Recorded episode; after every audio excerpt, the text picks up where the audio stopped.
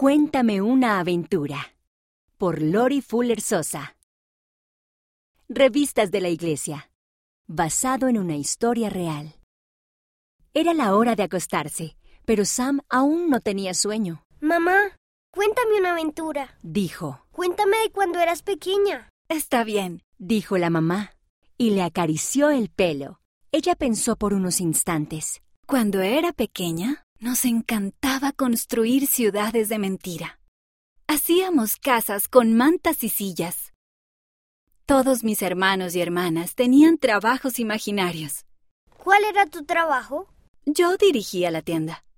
Hacíamos monedas de papel y podías comprar comida y periódicos. Nos encantaba jugar juntos en nuestra ciudad. ¿Y qué más hacían? Una vez construimos un zoológico. Usamos nuestros animales de peluche. Sam le mostró su oso de peluche. ¿Como este? Como ese. La gente podía venir a ver el zoológico. Sam se acurrucó con su osito de peluche. Cuéntame más, mami. También nos escribíamos cartas. Las poníamos en buzones de mentira. Tu tío era el cartero que traía el correo a nuestras casas. Era divertido recibir cartas. Sam quería escribir una carta. Tal vez podría escribir una mañana. A veces discutíamos, pero pedíamos disculpas y volvíamos a intentarlo. Aprendimos a llevarnos bien y a divertirnos. Como Eva y yo. Sí, exactamente. Ustedes están aprendiendo a llevarse bien también. Esa fue una buena historia.